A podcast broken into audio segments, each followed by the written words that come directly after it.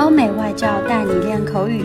本节目由雅思官方合作机构英语同桌 FM 原创出品。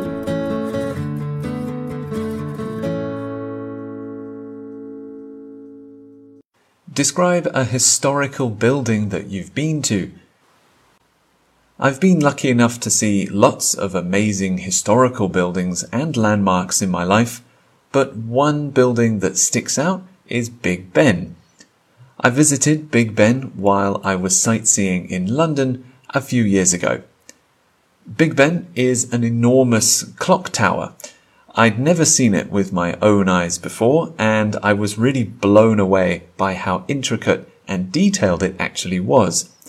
In pictures, I thought it would be quite simple and mainly a brown or copper color, but after seeing it with my own eyes, I realized that it's very detailed and it's actually laced with gold in many areas. It's neo-Gothic, so its design is very elaborate and it's very impressive and even decadent, which makes it very appropriate because it's attached to the British government building called the Houses of Parliament.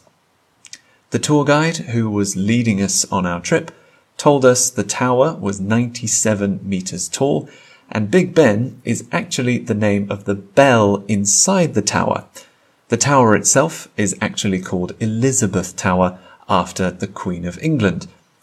I wish we tried to climb the tower because that is possible and it would have given us an amazing view of London, but I guess we should have looked into that before our trip.